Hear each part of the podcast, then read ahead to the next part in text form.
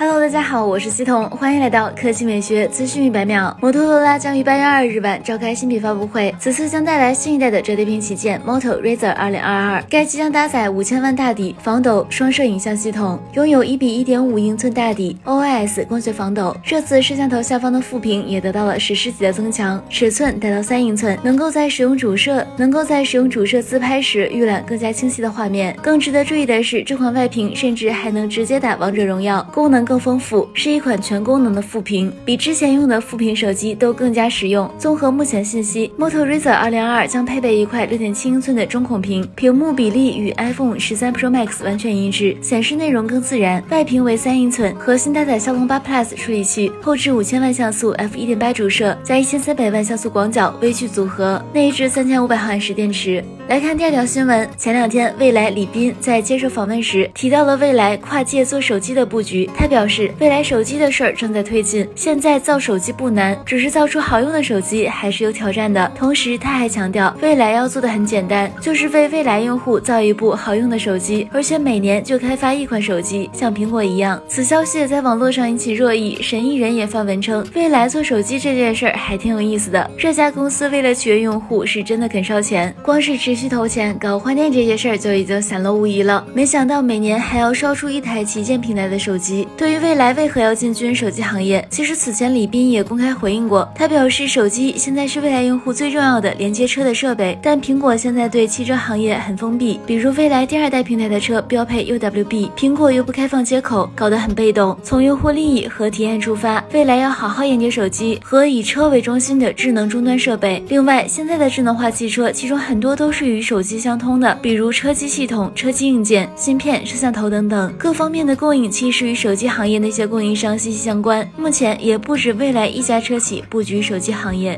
好了，以上就是本期科技美学资讯每秒的全部内容，我们明天再见。